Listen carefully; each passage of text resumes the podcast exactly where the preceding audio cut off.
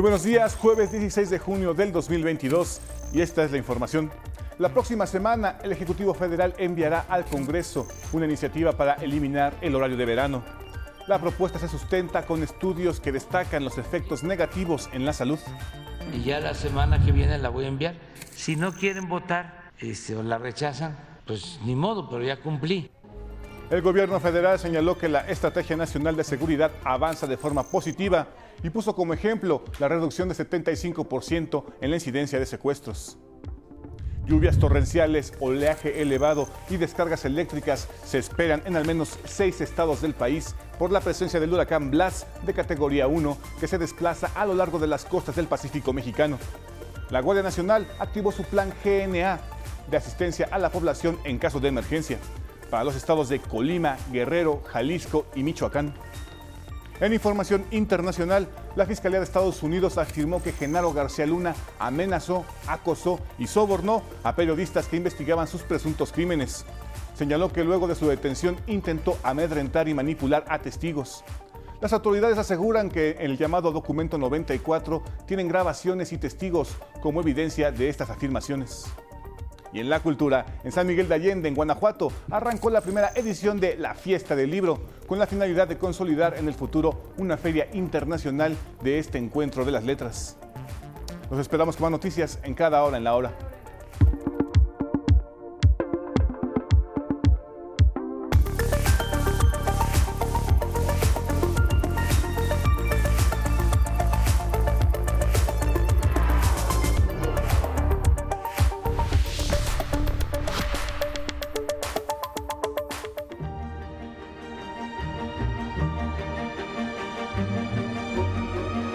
El próximo sábado abrirá sus puertas la exposición Documenta 15.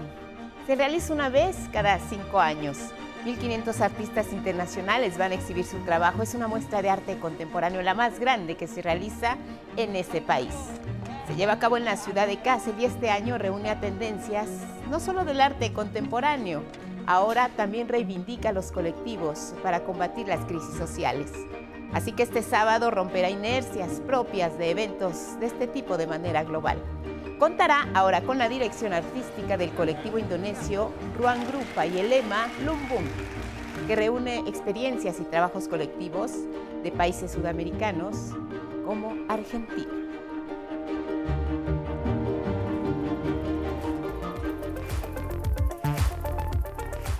Con estas imágenes que son noticia, les damos la bienvenida. Buenos días a quienes nos ven y nos escuchan a través de la señal del 11 y sus distintas plataformas. Como siempre, aquí lo más relevante en nuestra pantalla. ¿Cómo estás, Alberto Mujica, junto con Isiel Caneda y Lía Vadillo alternan en la interpretación en lengua de señas mexicana? Y ya lo saben, los acompañamos siempre. A donde ustedes vayan en nuestras redes sociales, síganos Spotify, Twitter, Instagram y en la página de 11 noticias.digital. Feliz jueves, Elvira Angélica Rivera. Guadalupe, muy buenos días. Jueves 16 de junio, feliz cumpleaños para ti. Y les recordamos a todos los que nos siguen que lo pueden hacer a través de Radio IPN en el 95.7 de FM. También muy buenos días a todos los que nos escuchan y nos ven a través de Jalisco TV del Sistema Jalisciense de Radio y Televisión. Estamos también a través de Radio Universidad Veracruzana en el 90.5 de FM. Y lo invitamos a que nos comparta su opinión y sus comentarios, lo que le quiera decir a Guadalupe con el hashtag 11 Noticias. Vámonos con los detalles eh, de este jueves, el controvertido horario de verano. ¿Ustedes qué piensan? ¿Les gusta este horario que está vigente o el anterior? Hay efectos en la salud eh, que conlleva adelantar o atrasar los relojes. Hay una iniciativa también lista por parte del gobierno federal. Se envía la próxima semana al Congreso. Armando Gama. La moratoria legislativa constitucional pactada por la oposición no frenará al gobierno federal, advirtió el presidente Andrés Manuel López Obrador. Por tanto, anunció que la próxima semana enviará al Congreso una iniciativa para eliminar el horario de verano. Y ya la semana que viene la voy a enviar. Si no quieren votar este, o la rechazan, pues ni modo, pero ya cumplí. Detalló que la iniciativa se sustenta en estudios que muestran los efectos negativos por modificar el horario. Pero el principal respaldo, dijo, es una encuesta ciudadana realizada por la Secretaría de Gobernación. Está 71% a favor de que se cambie, o mejor dicho, que, que se quite Y habrá más iniciativas, anticipó el primer mandatario, como la reforma para que la Guardia Nacional pertenezca a la Sedena. A los legisladores de la Alianza Va por México, integrada por PAN, PRI y PRD, les recordó que su función es precisamente legislar. Me imagino que están muy fatigados porque son muchos los asuntos que tienen que atender, pero es un asunto de ellos. Eh, yo pienso que es de sabios cambiar de opinión. En su conferencia matutina, López Obrador aseguró que la molestia de la oposición tiene que ver con los resultados desfavorables para ellos en la reciente elección precisó que los líderes de los partidos no son los jefes de los legisladores. Si no son borregos,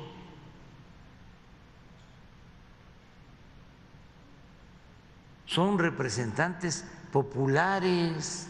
El PAN consideró el presidente no obtiene los votos ciudadanos porque se ha opuesto a políticas sociales como la pensión para adultos mayores. Es de lo más retrógrada que hay en lo político y en lo social es de lo más inhumano. Al PRI también lo cuestionó. ¿Quién inspira a los priistas?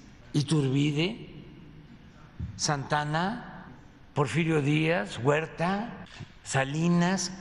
11 Noticias, Armando Gama, y precisamente hablando de asuntos políticos, el presidente López Obrador fue cuestionado en la conferencia mañanera del miércoles sobre las declaraciones del coordinador morenista en el Senado, Ricardo Monreal, quien dijo que es un timbre de orgullo haber sido excluido de la reunión de la unidad realizada por ese partido el pasado domingo en Toluca. Mi segundo tema para preguntar es acerca de todas las repercusiones que se siguen dando después del acto político que se dio en el, domingo allá en el Estado de México con este eh, acto de Morena. Eh, preguntarle acerca de esta situación, presidente, eh, cómo ve esta denuncia y también las expresiones que ha hecho el senador Ricardo Monreal respecto a que es un timbre de orgullo el que haya sido excluido de este acto y que él dice que él va a ser un presidente, el presidente de la Conciliación Nacional, presidente. Y la gente en Morena la verdad, los ciudadanos en general, no solo de Morena, están muy despiertos. Y ya no quieren dirigentes sin principios, sin ideales, ya no, ya eso se terminó. La gente quiere eh, que los eh, represente personas con principios, con ideales, no politiqueros. Y eh, a diferencia de lo que piensan los politiqueros, la gente se da cuenta de todo. Ya no es el tiempo de antes. Y en otros asuntos, la Estrategia Nacional de Seguridad avanza. Una muestra de ello es la reducción del 75% en secuestros. Pero ¿qué más se lleva a cabo en este importante rubro para México? Los detalles con Armando Gama. Seguirá la Estrategia Nacional de Seguridad porque da prioridad a atender las causas del origen de la violencia, refrendó el presidente López Obrador. Afirmó que casos violentos como los registrados en los últimos días no son generalizados. Tenemos que continuar con la misma estrategia, porque eh, no se puede eh, enfrentar la violencia con la violencia. Lamentó las confrontaciones de este martes en San Cristóbal de las Casas, Chiapas, y en Texcaltitlán, Estado de México. Confirmó que en el primer caso una persona falleció por la disputa entre dos grupos por el control del mercado municipal. Es este, lamentable que existan estos grupos mm, de choque muy cercanos a la delincuencia organizada y se va a seguir actuando, eh, aplicando la ley y que no haya impunidad. Lo del Estado de México informó fue un enfrentamiento entre policías ministeriales y un grupo delincuencial. La actual estrategia de seguridad, recordó el Ejecutivo, ha dado como resultado una reducción del 75% en los secuestros. Además, el presidente aseveró que más del 70% de los homicidios tienen que ver con enfrentamientos entre grupos delincuenciales. Está muy vinculado con las bandas de la delincuencia que quedaron sembradas desde el periodo neoliberal. Seis estados, se explicó, concentran el 50% de los homicidios. Michoacán, Guanajuato, Estado de México, Baja California, Jalisco y Sonora. En todos estos estados donde hay más violencia, ahí tenemos más programas de bienestar. López Obrador cuestionó al expresidente Calderón por declarar la guerra al narcotráfico. Nos metió en un lío, le pegó un garrotazo a lo tonto, al avispero. El presidente López Obrador aseveró que la violencia tiene su origen en el pueblo abandonado. Con información de Armando Gama, 11 Noticias. En más del combate a la violencia, la Fiscalía de Puebla detuvo ya a cinco de los presuntos participantes en el linchamiento del joven abogado Daniel Picasso, ex asesor de la Cámara de Diputados. Elementos de la Guardia Nacional y de la Policía Estatal catearon 12 inmuebles en busca de los responsables de este crimen, que ocurrió el 10 de junio pasado en Huauchinango, Puebla. Entre los detenidos se encuentra la persona que presuntamente prendió fuego a la víctima. En tanto, en la Comisión Permanente del Congreso de la Unión se guardó un minuto de silencio este miércoles en memoria del joven abogado Daniel Picasso. Vamos a otros temas. Información de la Ciudad de México. Ayer, ya sabemos, entró en vigor el ajuste de un peso a la tarifa del transporte público concesionado. ¿Cómo les fue? ¿Cómo vieron a los choferes? ¿Cómo se comportaron? ¿Cómo traían sus unidades? Se trata de evitar abusos por parte de los transportistas de las diferentes rutas que circulan en la capital del país. Cecilia Nava nos cuenta cómo funcionó el operativo. En un momento u otro teníamos que cambiar, ¿no? Porque pues hay muchas normalidades en, en diferentes rutas, ¿no? Tanto hay muchos este, permisioneros que les gusta traer sus unidades nomás así, sin, sin tener sus papeles en regla, ¿no? Y a los que, luego a los que culpan, pues es al, al operador. Carlos, conductor de la Ruta 87, fue uniformado y peinado para este miércoles, en que el gobierno de la Ciudad de México inició operativos de vigilancia para verificar que los transportistas ofrezcan un servicio eficiente y seguro, al entrar en vigor el ajuste tarifario. Ante el 11, Carlos aseguró que siempre respeta la ley y acepta la supervisión. La Secretaría de Gobierno de la Ciudad de México informó que de las 1.056 revisiones a transportistas, 78 unidades fueron suspendidas por no cumplir con los requisitos de licencia tipo C y seguro vigente, no portar uniforme y llevar acompañante. Los transportistas deben contar con seguro vial, tarjeta de circulación vigente, vidrios no polarizados y choferes uniformados entre otros requisitos, para no ser sancionados.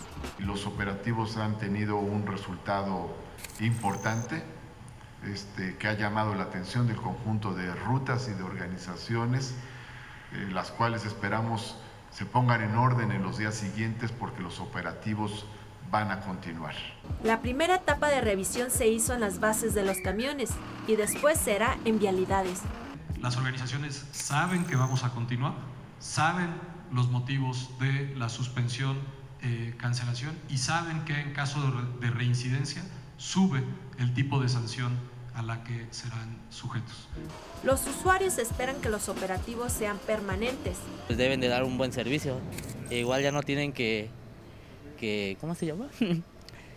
que echar carreritas, eh, subirle su música a todo volumen, pues traer muy bien la unidad. Muchas veces van con la música, música muy alta.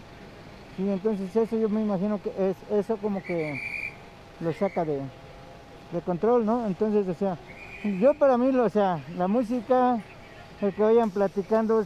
Con imágenes de Eduardo Casanova y Yair Maya, 11 Noticias, Cecilia Nava. En otros asuntos, esta mañana el centro del huracán Blas de categoría 1 se localiza a 285 kilómetros al sur de Punta San Telmo, en Michoacán Tiene vientos de hasta 140 kilómetros por hora y se desplaza por las costas del Pacífico mexicano. Blas genera lluvias torrenciales, oleaje elevado y descargas eléctricas en los estados de Sinaloa, Nayarit, Jalisco, Colima, Michoacán y Guerrero. La Guardia Nacional activó su plan GNA de asistencia a la población en casos de emergencia para los estados de Colima, Guerrero, Michoacán y Jalisco. Personal de la corporación sigue realizando patrullajes de vigilancia y seguridad en pueblos, barrios y colonias que pudieran ser afectados por las lluvias. De acuerdo con el Servicio Meteorológico, en las próximas horas podría degradarse a tormenta tropical y conforme a su trayectoria no se prevé que toque tierra. Sin embargo, el mal tiempo también afectará a Oaxaca y a la Ciudad de México.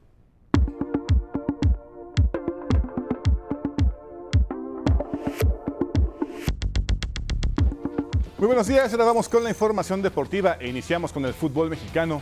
El ex silbante Benito Armando Archundia es el nuevo presidente de la Comisión de Arbitraje de la Federación Mexicana de Fútbol. Reemplaza a Arturo Bricio, quien estuvo al frente de la comisión por cinco años. Archundia fue presentado por el presidente de la Federación Mexicana de Fútbol, John de Luisa, quien hizo un recuento de sus logros como árbitro y enfatizó su formación académica. Y aquí estamos para presentar a nuestro nuevo presidente de la Comisión de Árbitros, el señor Armando Archundia. Hoy, 15 de junio del 2022, estoy iniciando un proyecto muy importante donde trabajaremos en equipo, trabajaremos de la mano con todos ustedes por el bien del fútbol y por el bien del arbitraje.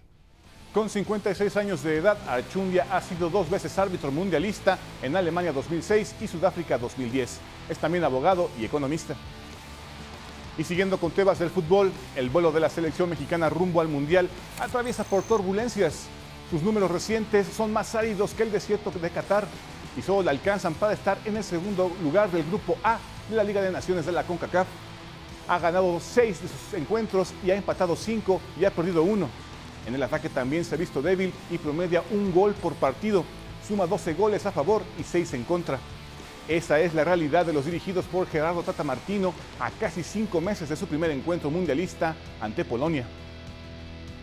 Y la Secretaría de Relaciones Exteriores designó un equipo de servidores públicos que brindará toda la asistencia consular a los mexicanos que viajen al Mundial de Qatar 2022. Va a haber un equipo especial allá para atender a la afición mexicana que va, que estimamos probablemente llegue hasta los 80 mil o más mexicanas y mexicanos en el Mundial en Qatar. En la inauguración de la nueva sede de la Embajada de Qatar en México, el embajador Mohamed Al-Kuwari reconoció la buena relación bilateral y aseguró que su país está listo para recibir a todos los aficionados.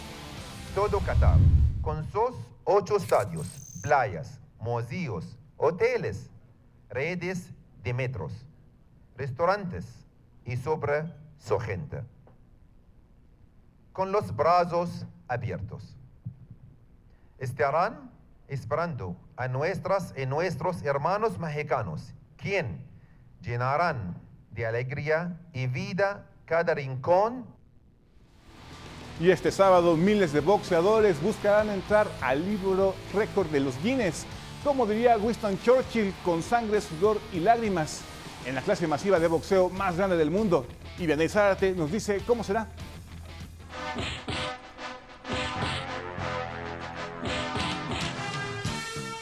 Todo está listo para que la Ciudad de México le conecte este sábado un gancho al hígado al récord Guinness de la clase masiva de box más grande del mundo. El número a vencer es de poco más de 3.000 participantes, conseguido en la Plaza Roja de Moscú en 2017 ya comenzó la entrega de kits para que los 40.000 inscritos puedan formar parte de este evento. Se les incluye una playera y chip. Aquí las reglas para romper este récord Guinness. Ahorita hemos estado viendo los visores de récord Guinness, van a estar muy estrictos, ¿verdad? Eh, recordar que son 30 minutos de, de, actividad física sin parar, solo van a tener dos oportunidades de 20 segundos para hidratarse y entonces, pues eso puede generar este, una descalificación y si el 10% no lo hace, nos descalifican toda la clase. Mujeres, hombres y niños están entusiasmados por formar parte de la historia del boxeo mexicano. Pues para mí es un honor. La verdad, yo quiero decir que participé en esa clase, la verdad. Y quiero salir en la foto. Me gusta mucho el boxeo porque cuando era chico mi papá me compró unos guantes y jugábamos y desde ahí me empezó a gustar el boxeo. Me encanta el deporte, creo que es una buena actividad para convivir entre familias. Entonces, este, muy muy padre esta oportunidad que nos están brindando para poder este, entrenar. La cita es este sábado a las seis y media de la mañana en la plancha del Zócalo. Con imágenes de Raúl Mejía, 11 Noticias, Viana y Zárate. Y hasta aquí la información deportiva, Guadalupe. Bueno, ¿ya te inscribiste? Ya estamos inscritos, vamos a estar ahí sacando de de récord Guinness. Ahí vamos a estar desde las 6 de la mañana puntuales en la plancha de Zócalo. A las 6, ¿y a qué hora empieza la clase? A las 6, yo creo que va a empezar como esto de las 7, 7 y media aprox, en lo que llega toda la gente. Y bueno, se empiezan a dar los pormenores, que la gente empieza a calentar y demás. Y ya cuando esté la plancha llena es cuando se va a empezar a hacer ya el, el evento. ¡Ay, qué emoción! Es muy rudo el box, pero es un entrenamiento tremendo con mucha disciplina, mucha disciplina para hacer el box y sobre todo también este, tener mucha mentalidad para pasar esos límites ¿no? de tu, tu, propio cuerpo. Claro, yo, yo pienso que el box es una gran filosofía de vida y además hay grandes historias de boxeadores mexicanos que nos encanta escuchar, que nos encanta contar. Y tenemos campeones, que es lo mejor. Es un deporte en México por excelencia. Y un deporte que ha inspirado mucho a los niños, como bien lo comentas, ¿no? Niños que cuando vieron a Julio César Chávez pelear, ahora ellos son grandes boxeadores, ¿no? El Canelo Álvarez, por ejemplo, que decía que lo admiraba cuando era niño. Pues ahora los ves y ahora dicen, bueno, yo ahora voy a practicar yo box para volver a ser un ídolo mexicano. Son las nuevas generaciones, eh, pero además sí se necesita tener mucha condición para estar ahí. Qué bueno que los niños desde pequeños, bueno, él es chiquito, el que estábamos viendo chiquito, todavía sea que cuando era más chiquito su papá le regaló unos guantes, entonces así se empieza a fomentar el deporte. Nos cuentas el lunes cómo te fue. Gracias, Gabriel. Vamos a la pausa, regresamos con más.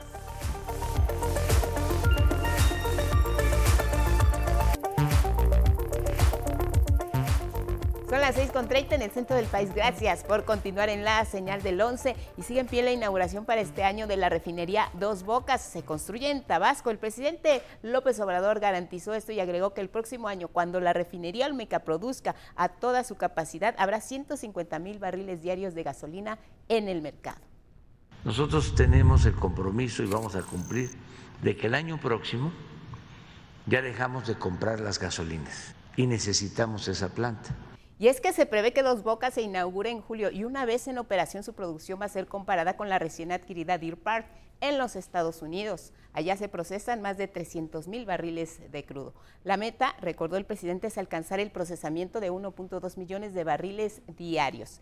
En otro asunto, también en la mañanera, el presidente exhortó a la Fiscalía General de la República y al Poder Judicial a resolver la situación jurídica en el caso del gobernador de Tamaulipas, Francisco Javier García Cabeza de Vaca, que como sabemos está acusado de presuntos vínculos con una red de lavado de dinero.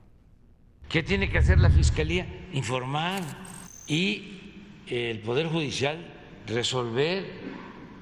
Y aquí sí, fraternamente, cariñosamente, respetuosamente, que no tarden tanto. Y sobre el caso de los contenedores robados en el puerto de Manzanillo, Colima, informó que ya fueron recuperados ocho de ellos. Se va a presentar toda una información sobre lo que eh, tenían los contenedores de mercancía, porque hablaban de oro, de plata, de eh, diamantes, y les platico que hoy se celebra el Día Internacional de la Remesa Familiar y como seguramente saben, el envío de dinero de nuestros paisanos ha sido fundamental para el desarrollo de la economía. Telecom está trabajando por la inclusión financiera con sucursales a lo largo y ancho del país, atendiendo sobre todo a grupos vulnerables. Nos cuenta Axel Meneses. En un país donde el envío de remesas es parte fundamental de la economía mexicana, Telecomunicaciones de México juega un papel importante para que las familias reciban sus depósitos sin tener que pagar un solo peso de comisión. Telecom está jugando un papel muy relevante en este, en este envío de remesas.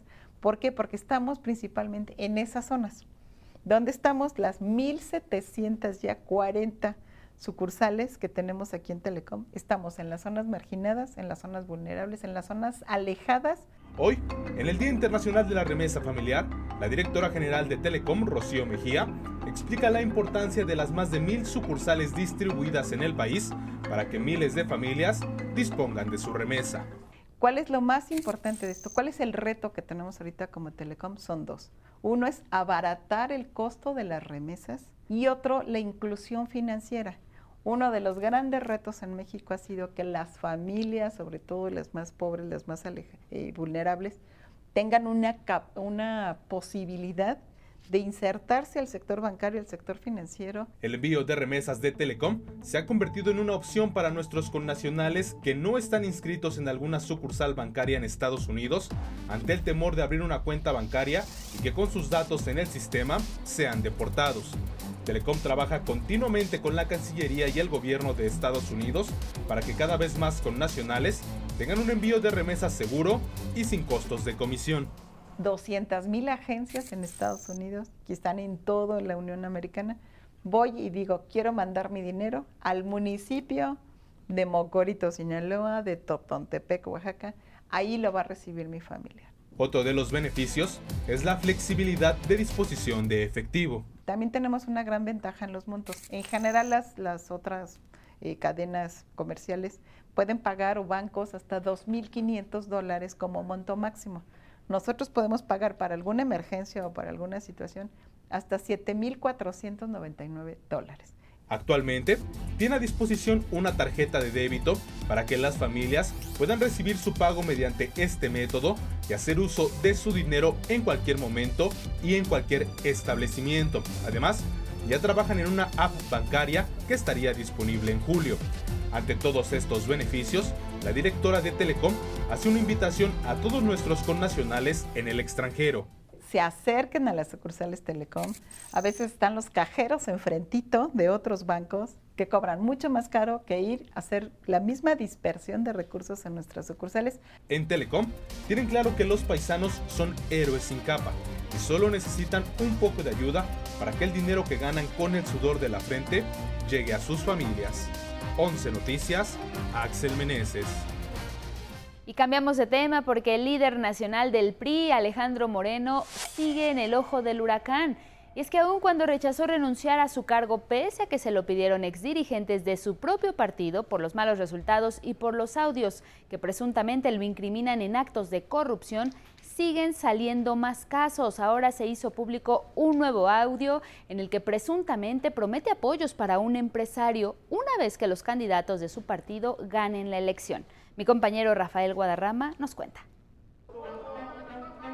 Se habría sumado un audio más a la lista de desprestigio del líder nacional del PRI. Ahora, presumiblemente se le escucha hablando con un empresario del ramo de los medicamentos. El audio sugiere que Alejandro Moreno promete al empresario, del que no se precisó la identidad, contratos de medicamentos con los gobernadores que resulten ganadores en las elecciones. ¿Ahora que ganemos? Sí, Güey, te ayudo con lo... Te ayudé 20 cabrones. Vamos, juntos, vamos a vender allá. Yo me dedico a las medicinas. A ver, cabrón, pues eso me dijo Javier, pero pues ahí yo lo meto. Y al final del día, este... A ver, al final del día yo te, yo te y con los govers que ganen, yo, yo lo meto. En ese apoyo ilegal a las campañas habría sido intermediario el diputado federal priista Javier Cacique, de quien se destacó que no rasuraría ese moche. Yo siempre voy a hablar con él, no jodo, ¿eh? A ver, pero, no, pero soy un nato, Javier sabe. Habla con de vez en cuando, una manita nada más, me pones una manita de mensaje. Aquí estoy. Sí, ¿Eh? No jodo, jodo muy poquito.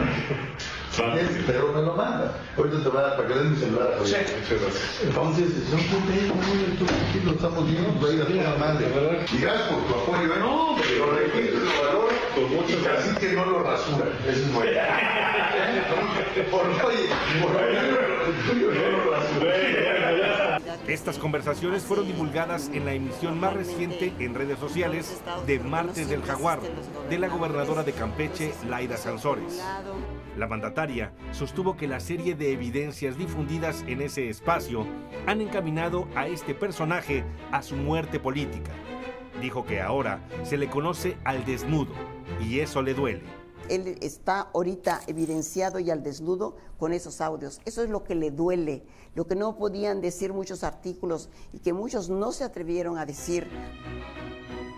11 Noticias, Rafael Guadarrama.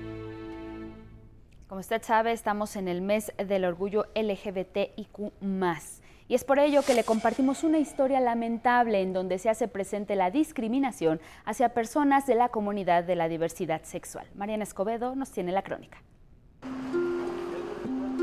Es un día más de trabajo para Jessica Anaí en la clínica especializada Condesa en la Ciudad de México. Asesora a pacientes LGBT que fueron despedidos tras ser obligados por sus empleadores a realizarse la prueba de detección del virus de inmunodeficiencia adquirida. Específicamente a qué? En la norma oficial mexicana, la 010, la SSA, viene especificado que, por ejemplo, a una persona no se le puede realizar una prueba de detección de VIH sin su consentimiento. Desde la aparición del virus en 1983 y hasta el 2021, en nuestro país se han registrado 331.437 casos.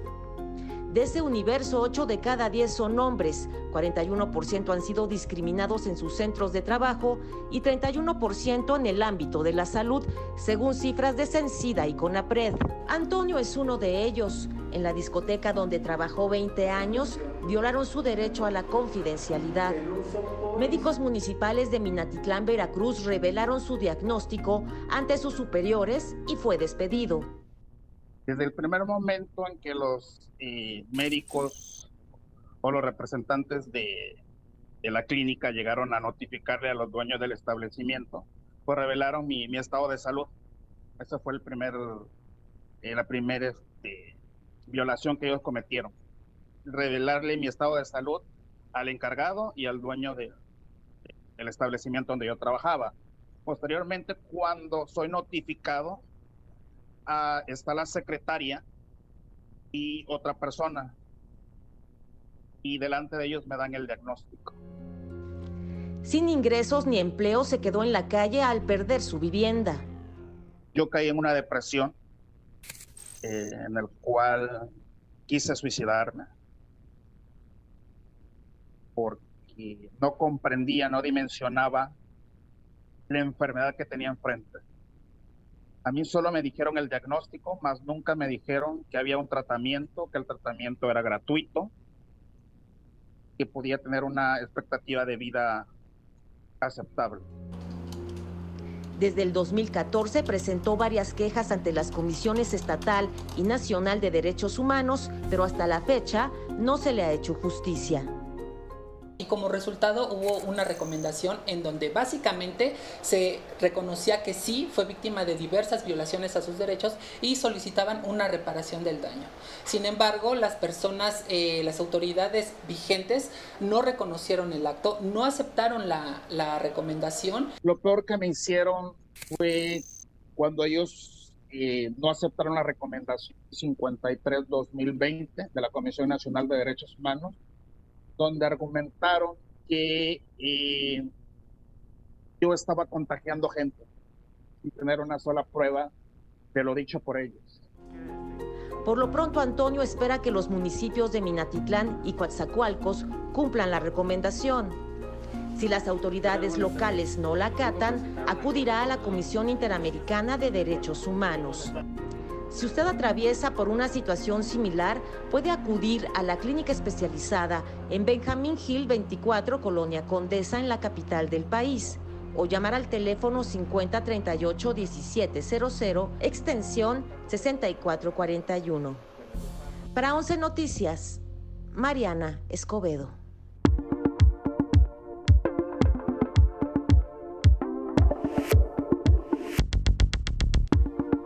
Buenos días, esta es la información de Ciencia y Tecnología para hoy. Un equipo de científicos de universidades de Finlandia y Estados Unidos logró identificar y mapear una red cerebral vinculada a las adicciones. El estudio se realizó con 129 pacientes que fumaban diariamente y que dejaron el cigarrillo de manera abrupta tras sufrir lesiones cerebrales. Complementaron esta investigación con 186 pacientes más con daños cerebrales relacionados al consumo de alcohol.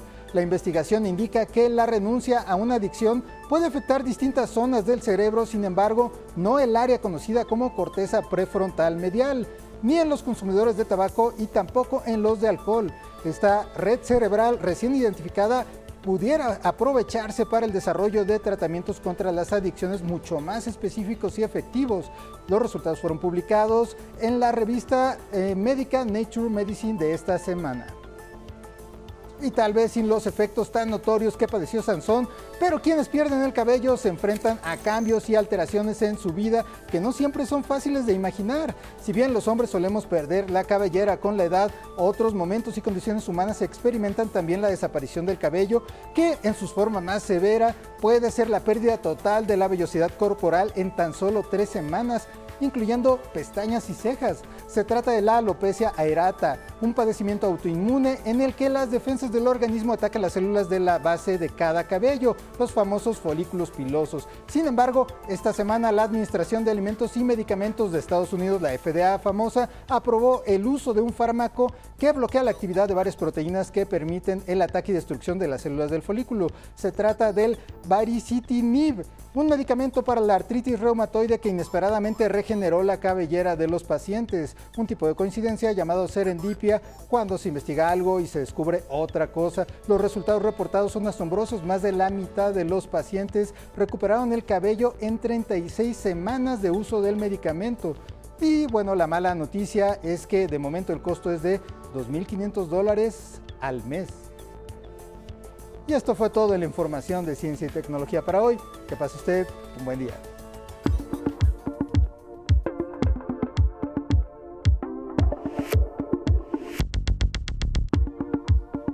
Muchas gracias, Carlos Guevara Casas. Y nos vamos ahora contigo, Miguel de la Cruz.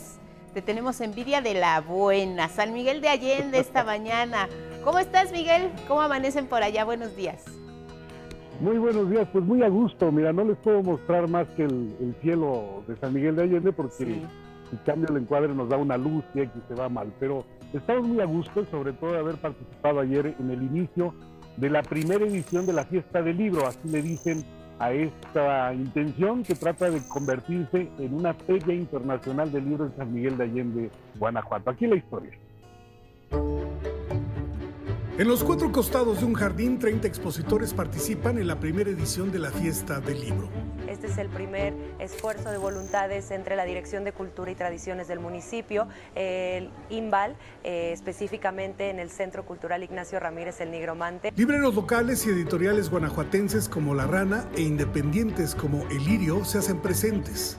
Cualquier cosa que haya forma de, de, que se pueda exhibir los libros y darlos a conocer y que la gente se acerque además, está excelente. Y si es la primera, pues bueno, que sean muchísimas más. La intención es dar el primer paso para consolidar a futuro una Feria Internacional de Libro en San Miguel de Allende. Mientras tanto, la propuesta da la posibilidad de retomar una dinámica de conseguir libros de manera presencial. Y aquí tener pues bastantes libros y poder tocarlos y leerlos y ojarlos es totalmente otra experiencia que pedirlos online. Los libros están desapareciendo. Es realmente bueno tener gente de nuevo comprando y viendo libros. Hasta el 22 de junio, de 10 de la mañana a 8 de la noche, primera edición de la fiesta del libro en San Miguel de Allende. 11 Noticias, Miguel de la Cruz. La fiesta apenas comienza, primero la fiesta de las campanas porque suena cada que la hora lo pide y estamos muy cerca de la iglesia. Pero bueno, mayor información con una fusión de jazz, música clásica, impresionista y lenguas indígenas, surgió Ópera Miche, proyecto musical de la soprano oaxaqueña María Reina y comparte sus raíces por todo México pues mi lengua materna es la lengua ayú, la lengua mije de la Sierra Norte del estado de Oaxaca. Y creo que ha sido un gran paso de este proyecto que se llama Ópera Mije porque pues es un género que es único. En el disco Orgullosa Soy Raíz ya se puede escuchar en plataformas digitales. Y vámonos al libro del día es 1994, Perder y Fingir de Brenda Legorreta, editado por Harper Collins. Este libro en voz de su autora. Es una eh, historia sobre adolescentes creciendo eh, precisamente en el año 1994 al sur de la Ciudad de México. Lo que va a descubrir la protagonista es cómo se van cayendo lo que ella creía que eran las verdades de sus papás, de una amiga en la, escuela, de em, más cositas por ahí, de vida amorosa y demás, pero sí, es justo ese cruce del umbral, es el foco de la, de la novela. Eh, corre del, del, Día de Muertos, Halloween, Día de Muertos de ese año a Navidad. Y en ese periodo corto de dos meses, la protagonista Amalia vive un despertar eh, existencial, eh, amoroso y de vocación. Yo tenía una inquietud por contar una historia sobre adolescentes. Me gusta mucho esa etapa de la vida. Dicen que es una etapa de bifurcación en donde empiezas a tomar decisiones sobre en quién, quién eras y en quién te vas a convertir. Bueno, y luego con el 11 sumaremos 334 páginas leídas de la novela Rencor de Rodrigo Cachero, publicada por Ediciones William. El tweet de hoy es de Beatriz MC y dice, las imágenes no regresan, se quedan tatuadas para siempre. Si no las soltamos con palabras o con acciones, se pudren, se añejan y se vuelven rancias y duelen más. Mañana tendremos el anuncio de la nueva lectura. Hay una sorpresa muy grata ya mañana les daremos informes. Y hoy se, bueno, se cumplió apenas un lustro de la partida del querido maestro, el gran poeta Raúl Renán. En su honor el poema del día, que en alguna parte dice, oigo trinar unos versos, los percibo solos, haciendo lo suyo, verbal cantar para sobrevivir. Bueno, quien desee, comparto el poema completo por Twitter, arroba Miguel o la de L.A. Cruz. Y pues vamos de regreso a la Ciudad de México, hasta aquí Cultura muy buenos días. Muchas gracias Miguel y estaremos muy pendientes de la sorpresa el día de mañana. Nos enlazaremos nuevamente contigo allá en San Miguel de Allende. Abrazo fuerte Miguel, gracias. Igualmente, muchas gracias. Gracias, buenos días y saludos a San Miguel de Allende, Guanajuato y a toda la República Mexicana que de verdad les agradecemos siempre de su comunicación y permanencia en este espacio. Momento de conocer el rumbo de las encuestas. Paco Abundis, ¿cómo estás? Muy bien, ¿cómo estás? Bienvenido. Hoy traes un tema muy polémico que está, bueno, a todo lo que da. Ya el presidente adelantó que la próxima semana tendrá lista su iniciativa. Y bueno, la percepción ciudadana, ¿hacia dónde se orienta, Paco? Cuéntanos. Pues mira, eh, a mí me sorprendió un poco los resultados. Es un tema, pues como te imaginarás, hay que darle seguimiento del lado de la, de la, opinión pública, más allá de la propuesta del, del, presidente. Él tendrá sus razones, ya las, ya las ha expresado, pero eh, para serte franco, nosotros no conocemos todas las del público.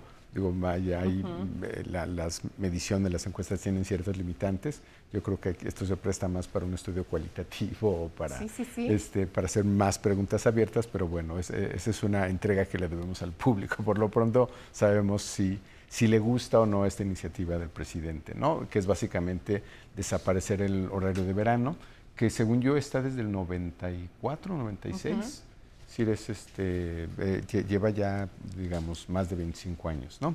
La primera pregunta que hicimos es, eh, ¿usted se enteró que el pasado 3 eh, de abril entró en vigor en el país el horario de verano y que es cuando el reloj se adelanta una hora? Obviamente, como todo mundo tiene que adelantar su reloj, tenemos niveles de conocimiento del 97%, ¿no?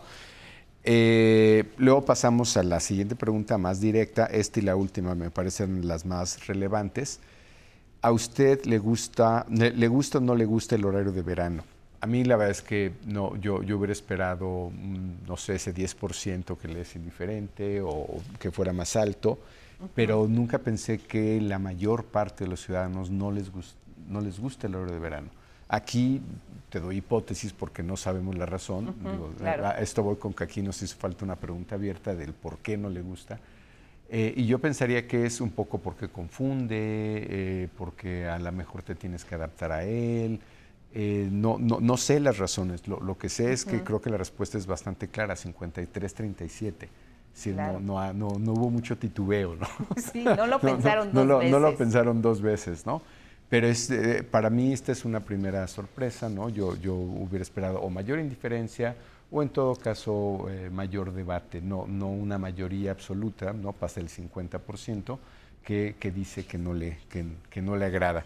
Ahora, eh, pensando en dos de las razones que se han argumentado, ¿no? o, que, que, están alrededor de esto, pasamos a preguntar, ¿usted cree eh, que con el horario de verano se ahorra energía eléctrica? Interesante porque el sí también es muy pequeño, solamente 23% y luego se generan daños a la salud, que es uno de los argumentos que también se ha dado, pues eh, en realidad 32, puedo decir, es más gente la que cree que hay algún daño a la salud en el cambio de horario que la que cree que se ahorra algo de energía, pero ninguna de las dos razones parece pero aún así, que sea. 61% dice que, que no, que no cree que se ahorre, eh, se generen daños a la salud y hay un 72%, o 72 que cree que, que, no, se ahorra energía. ¿no? Entonces por ahí no estarían las razones probablemente del gusto o del, o del la anterior gráfica. Así es, exactamente. Pero fue, digamos, una dos de las de las ideas que sabemos que están alrededor de este de este debate, ¿no?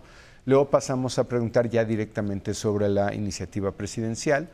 Eh, usted está enterado de la propuesta de eliminar el horario de verano, relativamente alta, digamos, no, no es, este, es menos de la mitad de la, de, la, de la población, pero sí se ve que tiene algún nivel de atención y de proceder. Esta iniciativa del presidente, creo que yo esperaría que este, que este país eh, eh, se, se, se, reconvierta y ese verde pase a, igual que el 97% que, que, se, que se enteró del, del, del cambio, ¿no? Esta última, esta última que les presento puede ser sorpresiva o no, pero es muy consistente con la, con la anterior de si le gusta el eh, horario de verano o no.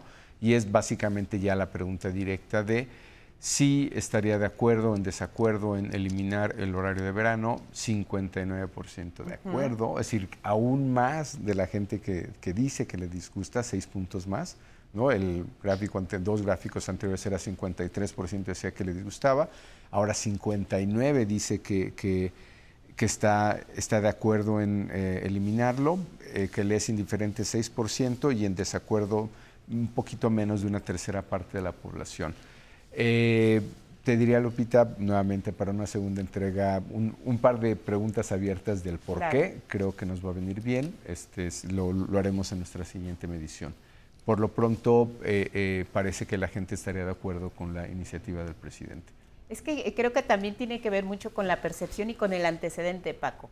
Cuando recién me acuerdo que se aplicaba el horario de verano, incluso había una justificación de que cerraban los mercados en un horario en el que nuestro país, por actividades económicas, tenía que sumarse a toda la estrategia financiera a nivel internacional. Hubo razones del caso de la energía, era tema, era nota obligada cada año para, para los periodistas hablar del horario de verano y del asunto del ahorro de energía y nos fuimos acostumbrando, fuimos adaptándonos a ese horario.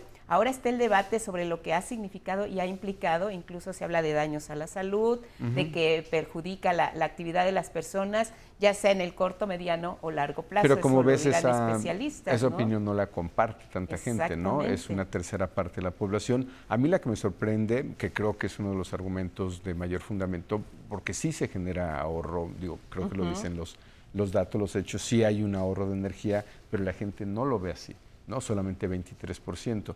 Ahora, eh, una frecuentemente para algunas propuestas del presidente, dados sus niveles de popularidad, pensarías que, ah, bueno, es que lo dijo el presidente y entonces la, gente lo acepta. Bueno, en este caso, eh, eh, pues como verás, solamente menos de la mitad de la gente, 45% está enterado de que es una propuesta del presidente o que hay una propuesta. Eh, eh, y 59 está de acuerdo con esa propuesta. Entonces no puede ser nada más porque lo dijo el presidente y mucho menos porque cuando lo preguntas directamente, 53% te dice que no le gusta. Entonces, muy, muy consistente el dato. Eh, yo la verdad es que no, no, o sea, tendría varias hipótesis de, de por qué estas respuestas, pero ciertamente no es por daños a la salud, probablemente las razones económicas a las que tú te refieres puede tener más fondo. ¿no? no y además eh, me pregunto, con base en los datos que nos traes esta mañana, ¿qué va a pasar con ese 30% que no está de acuerdo en que se implemente y luego con el otro 53% que quiere que permanezca? Entonces, finalmente hay una población dividida en este asunto, ¿no? no podemos decir que qué va a pasar, pues ya dependerá también del Congreso. A lo mejor puede comprar otro reloj y tener dos relojes. y esperar de manera automática. Gracias, Paco. Al contrario, Gracias. gusto. Una pausa.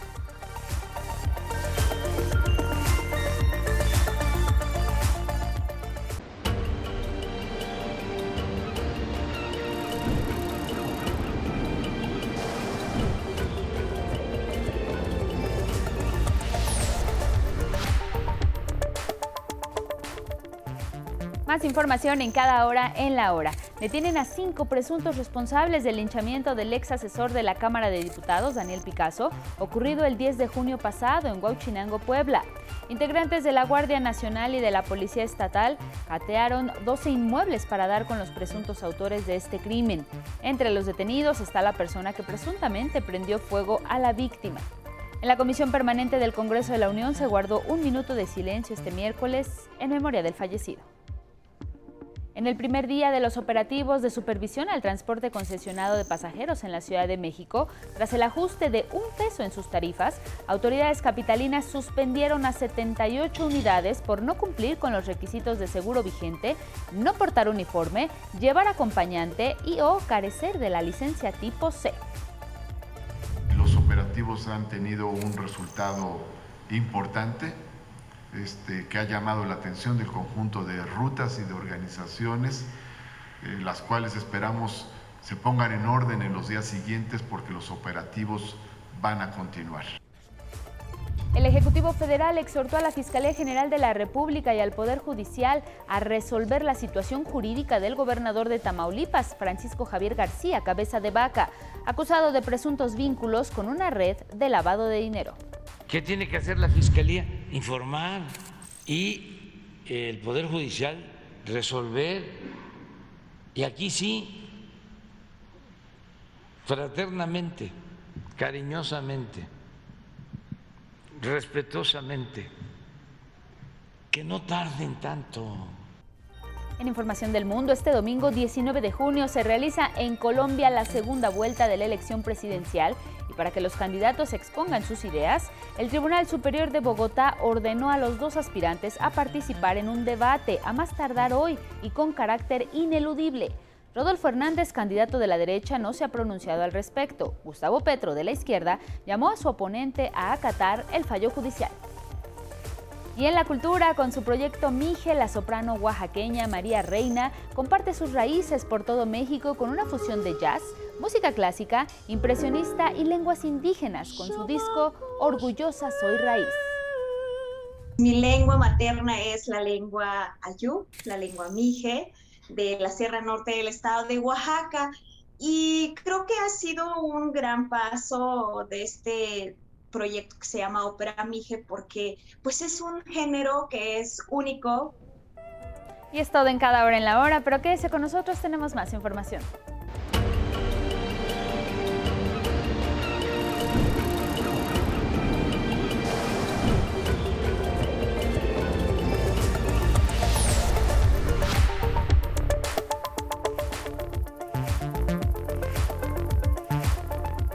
Buenos días en el Pacífico. Allá son las 6 con 4 minutos, 7 con 4 en el centro del país. Vamos a ver juntos la colaboración de Federico Lamont, analista de asuntos internacionales. Conversó con Ajed Durrani, embajador de Pakistán en México.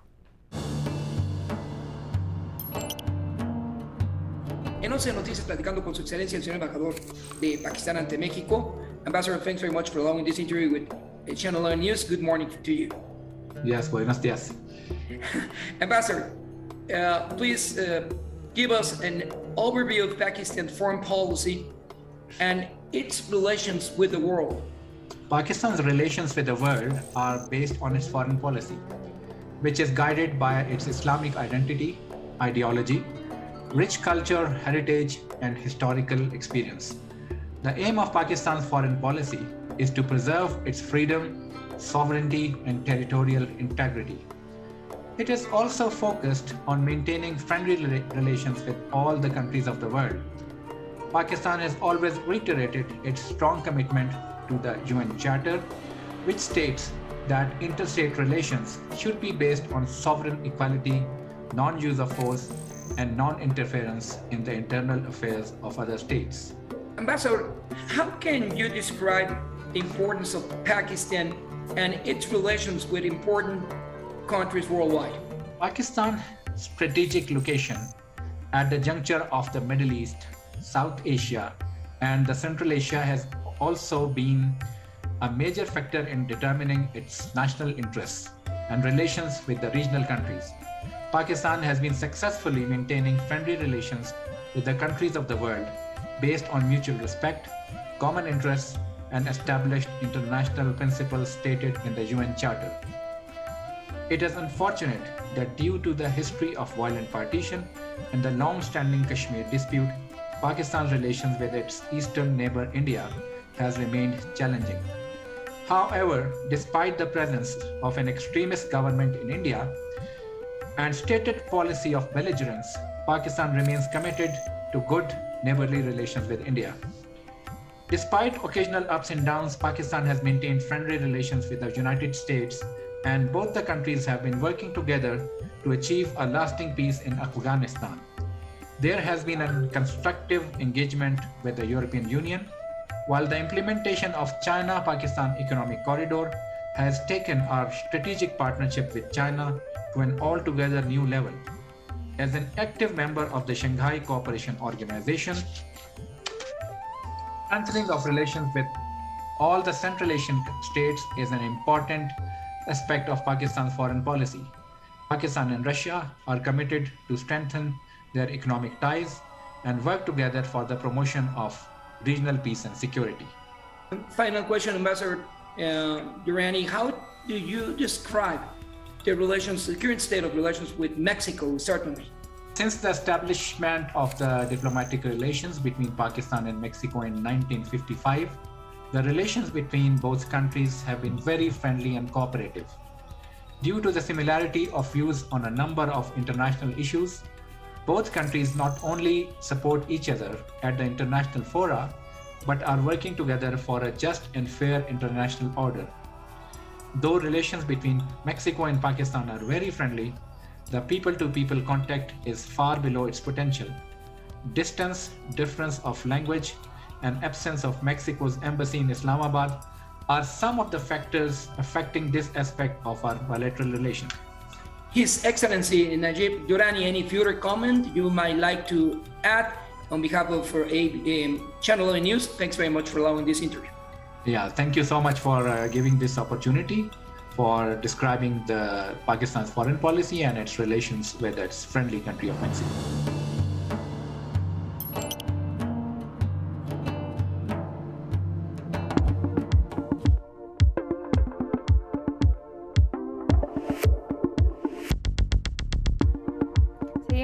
Del mundo porque la Fiscalía de Estados Unidos afirmó que Genaro García Luna amenazó, acosó y sobornó a periodistas que investigaban sus presuntos crímenes y que luego de su arresto intentó amedrentar y manipular a testigos. En el denominado documento 94, fechado ayer miércoles, la parte acusadora de quien fue secretario de Seguridad Pública en el sexenio de Felipe Calderón asegura tener grabaciones y testigos como evidencia de esas afirmaciones.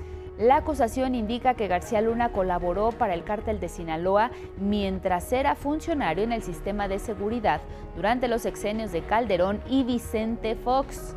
La Fiscalía indicó que entre 2008 y 2013 García Luna sometió a un periodista a una campaña de acoso y amenazas de varios años asociada a una investigación sobre el acusado. Por secrecía y seguridad no se reveló el nombre ni género del comunicador acechado.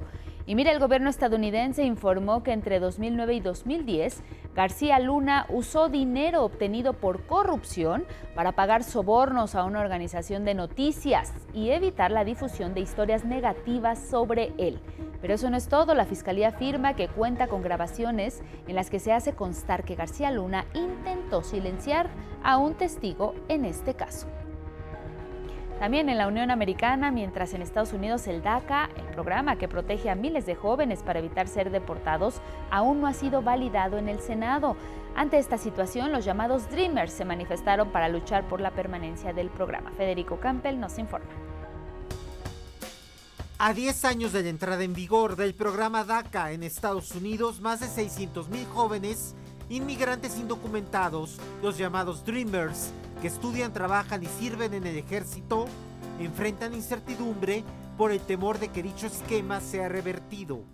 Esto nos recuerda que el DACA nunca ha sido suficiente para proteger a las comunidades indocumentadas y por eso estamos hoy aquí. DACA no es suficiente. Yo y mis hermanos siempre hemos calificado y sabemos que lo necesitamos, con un DACA permanente. Hace un año la Cámara de Representantes aprobó la legislación para mantener vigente el DACA. En el Senado los demócratas no han conseguido los 60 votos necesarios para validarlo. El presidente Joe Biden urgió a los republicanos a respaldarlo. Se requiere dar un camino a la ciudadanía a los Dreamers. Sigo llamando al Congreso a aprobar la ley y si lo hace, la firmaré inmediatamente. Y hoy en decenas de ciudades, los Dreamers se manifestaron en defensa del DACA.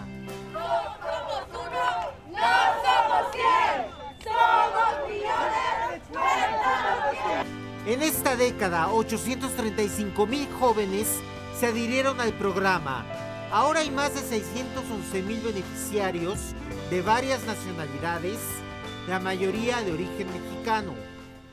Este programa sin duda ha dado certeza y oportunidades a más de medio millón de mexicanas y mexicanos, el 80% de todos los beneficiados. Este aniversario es sin duda un buen momento para resaltar sus notables contribuciones a la prosperidad estadounidense y la necesidad de continuar abogando por una solución permanente. Cada año los Dreamers contribuyen con 42 mil millones de dólares al PIB de Estados Unidos. En 2022 han aportado 5.700 millones de dólares en impuestos federales. 11 Noticias, Federico Campbell Peña. Vamos hasta el sur del continente americano y es que el Tribunal Superior de Bogotá ordenó a los candidatos a la presidencia de Colombia participar en un debate a más tardar este jueves y con carácter de ineludible. Dictaminó que el debate es un derecho de los candidatos para exponer sus ideas. El abanderado del pacto histórico, el izquierdista Gustavo Petro, instó a su oponente a acatar este fallo judicial. Nosotros estamos listos, es el derecho del pueblo si la justicia ordena el debate, que lo hemos querido, pues eh, debe cumplirse el fallo y estoy listo a hacer el debate. Y es que el empresario Rodolfo Hernández, que se colocó en la segunda posición tras la primera vuelta electoral, ha evitado los debates por considerarlos polarizantes y de odio y ha continuado su campaña en redes sociales. Hasta la noche de este miércoles no había respondido al emplazamiento del tribunal. La segunda vuelta electoral de las elecciones presidenciales entre Petro y Hernández será este domingo 19 de junio. Y regresamos con temas nacionales para hablar de la sequía en Nuevo León, la falta de agua. Las autoridades estiman que le quedan menos de una semana de suministro a las presas que abastecen todo el área metropolitana allá en Monterrey. Se harán trabajos de extracción para alimentar una de ellas. Tenemos actualmente seis días de suministro de agua de Cerro Prieto y de la Boca. Estamos haciendo algunos trabajos adicionales ahorita en Cerro Prieto eh, para tratar de prolongar estos seis días y que nos dure y que, nos dure un poquito más. Y se los explico. Incrementar la posibilidad de extracción en Cerro Prieto para recargar lo más posible la boca y de esta manera poder seguir suministrando a través de la presa de la Boca al sur de la ciudad de Monterrey y el municipio de Santiago. Sabemos que en los últimos días se han recuperado mil litros por segundo de agua. Se detectaron y clausuraron algunas tomas clandestinas, incluso en municipios como Los Ramones y Linares. No obstante, los habitantes de Nuevo León siguen con este reclamo a las autoridades. La falta de acciones dicen que sean más contundentes ante la sequía. Llevan casi un mes enfrentando este problema. La poca agua embotellada incluso que llegan a conseguir, pues es a un precio muy alto, hasta 100 pesos por un garrafón. Bueno, aquí en la Ciudad de México el PRI realizó su Consejo Político Nacional. no asistieron varios de sus expresidentes, como Dulce María Sauri Riancho y Roberto Madrazo. Previo al Consejo Político, algunos pristas insistieron, Alejandro Moreno Cárdenas no tiene que dejar la dirigencia del PRI. Gerardo Martínez Fernández nos cuenta por qué. A unos días de que ex líderes nacionales del PRI le exigieran su renuncia y que después, el martes, en un cónclave, Dulce María Sauri y Miguel Ángel Osorio Chón le externaron su rechazo a que continúe al frente del tricolor, Alejandro Moreno reiteró que no se va.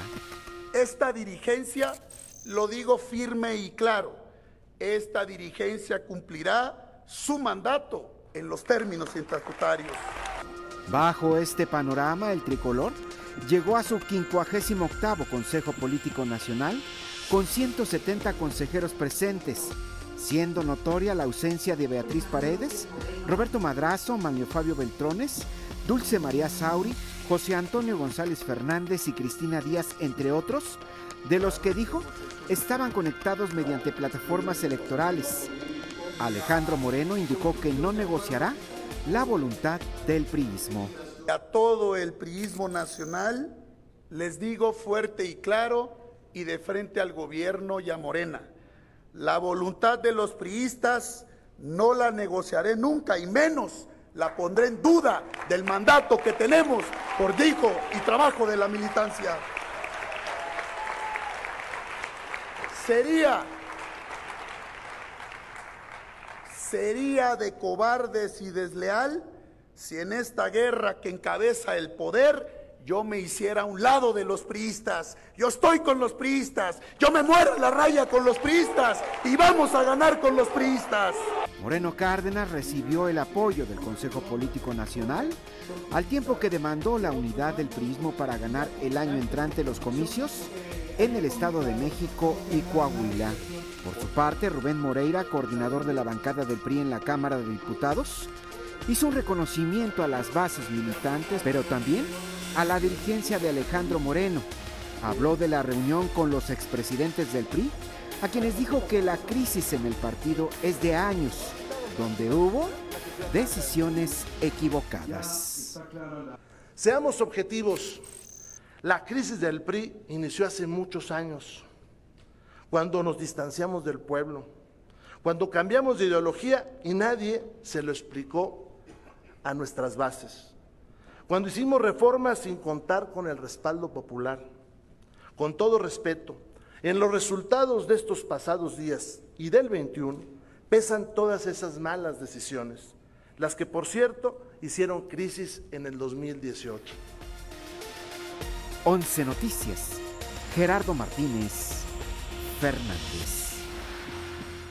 Luego de 40 días de negociaciones con más de 3.500 trabajadores del Sindicato Nacional de Trabajadores Mineros, Metalúrgicos, Siderúrgicos y similares de la República Mexicana, estalló la huelga este miércoles en la empresa ArcelorMittal en Lázaro Cárdenas, allá en Michoacán.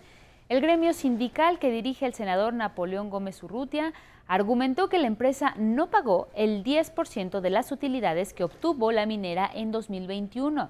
Arcelor lamentó la decisión y precisó que ofreció el equivalente a tres meses de salario a los trabajadores por concepto de pago de utilidades, que realizó íntegra y puntualmente en estricto cumplimiento al tope legal establecido en la Ley Federal del Trabajo.